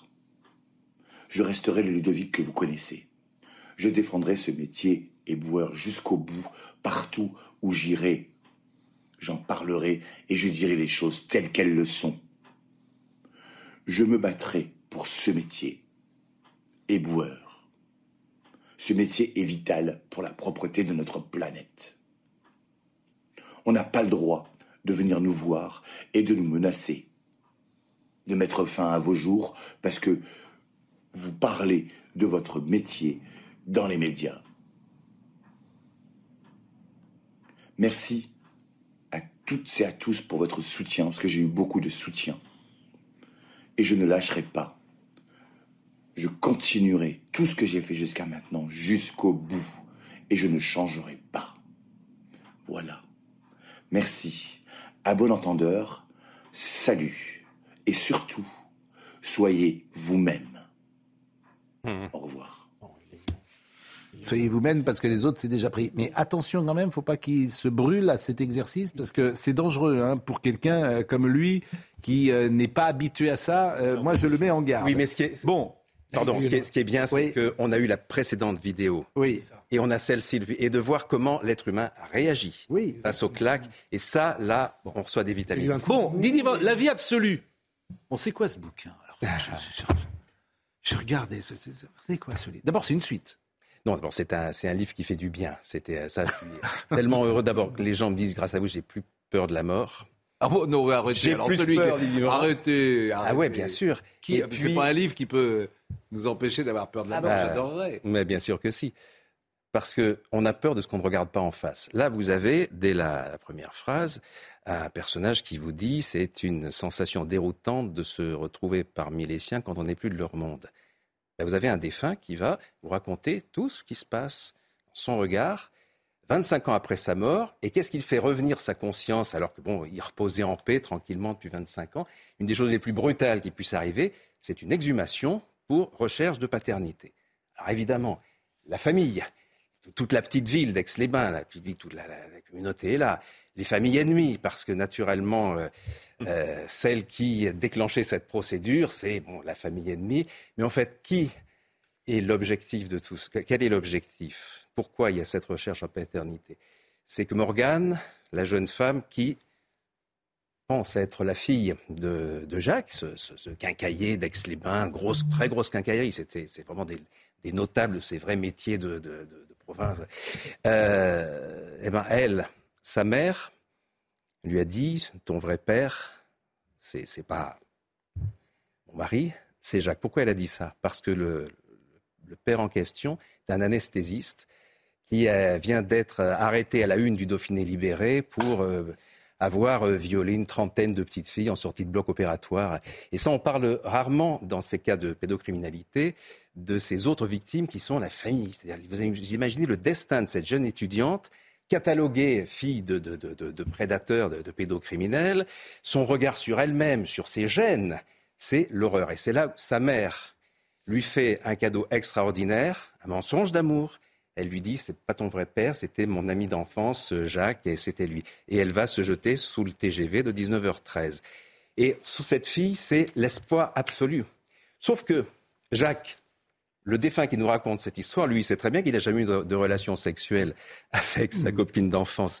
Et que le bénéfice du doute, aurait pu Mm. euh, sauver cette fille. Sauf que là, l'ADN va prouver qu'ils ne sont pas, euh, qu'il n'y a aucun lien biologique. Sauf que, et c'est là où on revient sur le débat de tout à l'heure, Ah oui. on va voir comment l'humain prend le pouvoir sur la machine. Il est très fort, Didier. C'est-à-dire que très, très fort. le fils, le fils biologique de, Il est très fort. de Jacques, il est tellement Mm. ému par la détresse de cette fille, par cet espoir tout à coup, que lui, qui est un super geek, euh, un grand hacker, vous savez, comme les, comme les grands perceurs de coffre-fort qui sont devenus serruriers, lui a créé une boîte de sécurité informatique, et c'est le meilleur de tous, c'est-à-dire personne ne peut résister. Qu'est-ce qu'il va faire? Eh ben, il va s'emparer des résultats par euh, une attaque qui s'appelle l'impersonation attack, usurpation d'identité. Euh, il se fait une fausse adresse du juge aux affaires familiales, une fausse adresse pour le laboratoire, et donc il appelle l'un en disant vous me transmettez sur ce, ce- ce mail sécurisé. Donc il a le résultat, et évidemment le résultat est négatif, et il va se créer une demi-sœur. Et vous allez Sauf pas, qu'elle évidemment- va tellement être transportée par tout ça que bah, Pygmalion va devenir amoureux de sa créature. Donc imaginez. Et à côté, Frankenstein, c'est l'appel, c'est l'appel de cette passion, écrivez-vous, mal éteinte, qui l'autre nuit a interrompu une première fois le cours de ma mort. J'éprouve à nouveau cette sensation d'aspiration qui m'a extrait de mes travaux en cours. Je sais pas les travaux en cours qu'il avait quand il était mort, dans cette autre dimension de l'existence difficile à concevoir par les vivants. Ça, c'est sûr. que je- je- Mais vous croyez à quoi, vous? Ah, Il y a du tragique dans le tragique. Donc elle Vous- tombe amoureuse de celui dont elle n'a pas le droit de tomber amoureuse puisqu'il est Non, c'est, bah, frère. lui, oui, c'est-à-dire que comment sauver après cette relation? Et euh, entre le, un danger d'inceste qui en fait n'en Ah oui. est pas un, sauf que pour ouvrir la porte à cet amour partagé, il faudrait lui dire que non, finalement, elle est vraiment la Oui. fille du euh, Didier Van Collard, vous croyez en quelque chose? Oui, bien sûr. Vous croyez en quoi? Moi, je crois en l'humain éternel. C'est-à-dire C'est-à-dire que la mort n'arrête rien et que nous sommes de l'autre côté. Vous avez des preuves Hmm? Vous avez des preuves Oui, bien sûr, mais je suis pas. Je suis pas quelqu'un qui a besoin de convaincre. Moi, j'ai besoin de. Mais vous avez des partager preuves Ou de donner envie. Vous avez des preuves Vous avez eu des... J'aime pas le mot preuve. J'ai des signes très forts. J'ai des... De l'au-delà Oui, bien sûr. Bah, vous Mais- dites bien sûr. bah, Non, je dis, je dis bien sûr parce que pour moi, c'est naturel. Mais, mais d'abord. Oui, mais ça m'intéresse.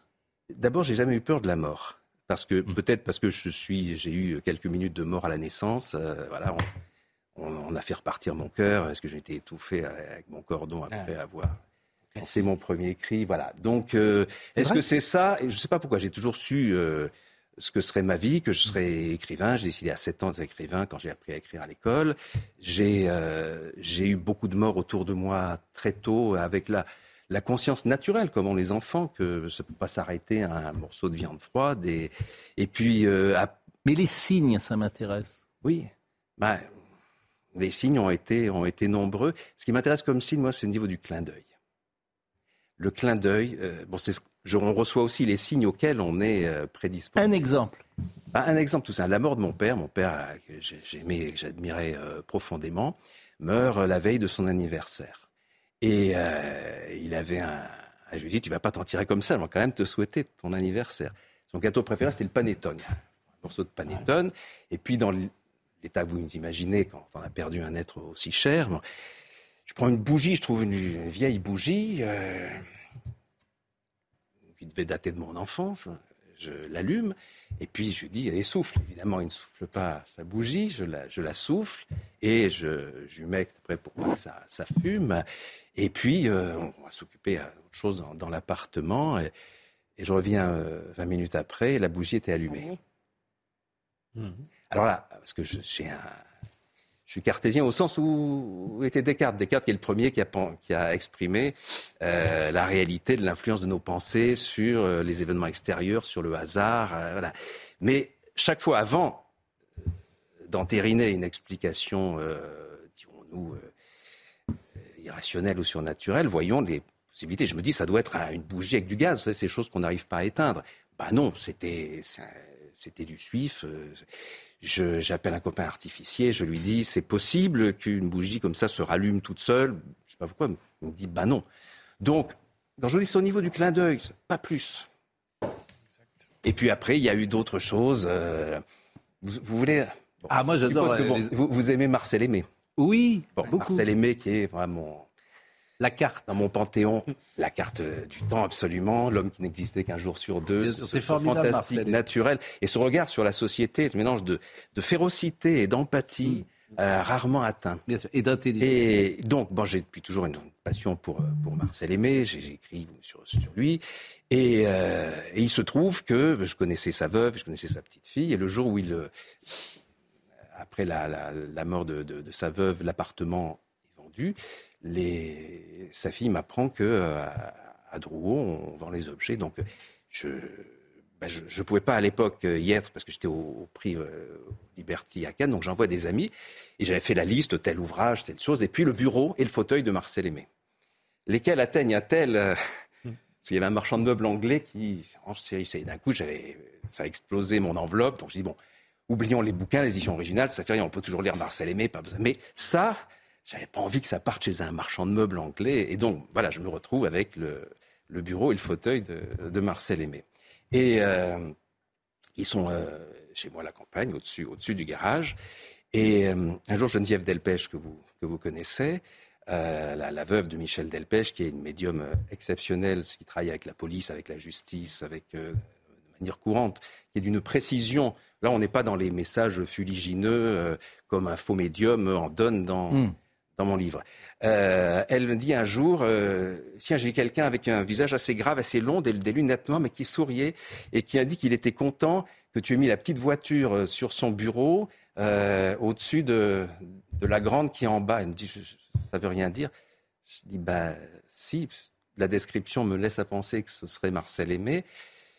J'ai mis sur son bureau une Dinky Toys, une Rover de 1960, et j'ai la même en, grand dans mon garage. Donc là, si vous voulez, on est dans une précision là, effectivement. du détail, mais tout ça C'est est- ce que vous dites ludique. c'est vrai que ah oui, et, et c'est vrai que le visage de Delpech peut vous, Barthélemy, on vous le confirmer.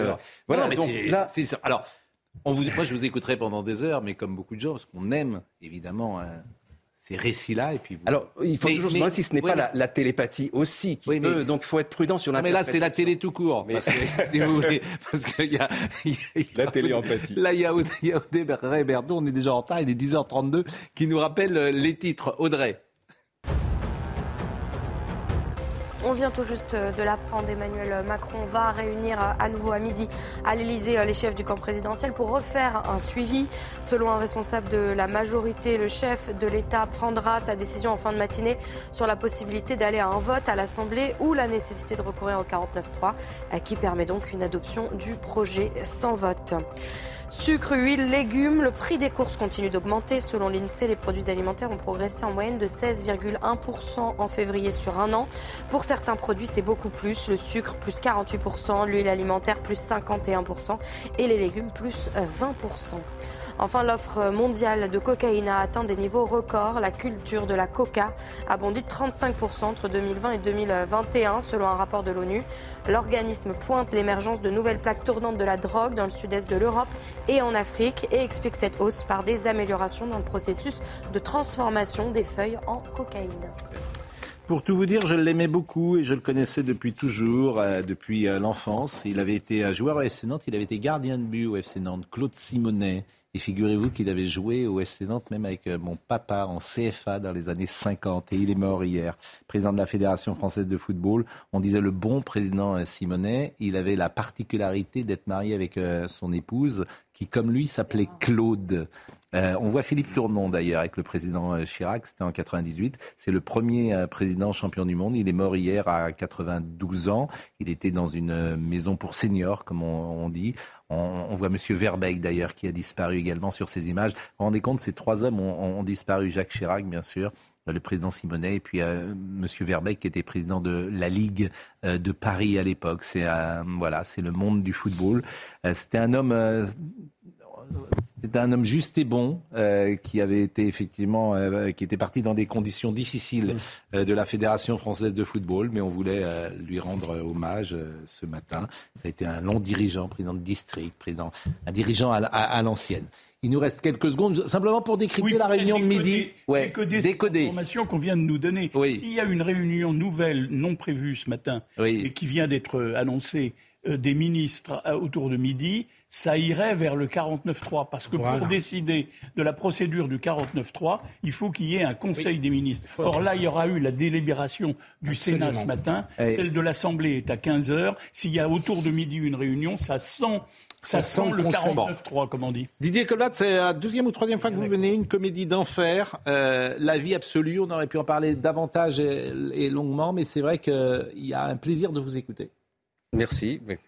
Hein, et vous êtes très également euh, précis sur l'actu qui vous intéresse beaucoup. J'ai souvent remarqué ça, c'est qui n'est pas le cas de tous les écrivains. Et vous êtes assez courageux parce que vous n'êtes pas forcément euh, politiquement correct sur ces sujets. Euh, à dire quand humainement, voilà, je me suis interpellé par tel ou tel sujet, par l'indifférence, par l'injustice ou les abus de pouvoir. Ah oui, je m'exprime. Je veux dire, nous avons la chance d'être un pays de liberté d'expression. C'est fini. Et puis alors, si on ne s'en sert Et puis vous, vous, avez quand même fait la chose qui nous faisait rêver quand vous aviez, quand on avait 12 ans, 15 ans, etc. Vous avez été pris concours. Et ça, je dois dire que chacun doit avoir une. C'est un peu tard. Voilà, non, on ne sait pas, on ne sait pas, mais être pris concours quand même, ça c'est, ça dans une vie, c'est magnifique. Euh, Jean, remet. Oui, Jean-Marc Morandini, dans une seconde. Merci Marie-Estelle, vous étiez en pleine forme. Merci Gérard, merci Olivier, merci Philippe Guibert. C'était bien ce matin. Hein. merci Pascal. On a retrouvé l'harmonie. La, sérénité. la sérénité. Merci beaucoup. Euh, Jean-Marc Morandini, rendez-vous ce soir.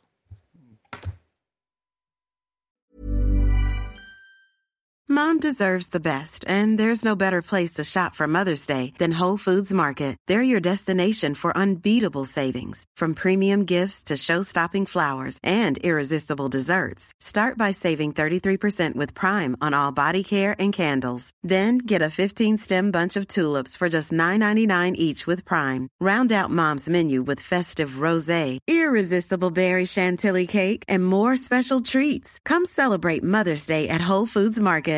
Hi, I'm Daniel, founder of Pretty Litter. Cats and cat owners deserve better than any old fashioned litter. That's why I teamed up with scientists and veterinarians to create Pretty Litter. Its innovative crystal formula has superior odor control and weighs up to 80% less than clay litter.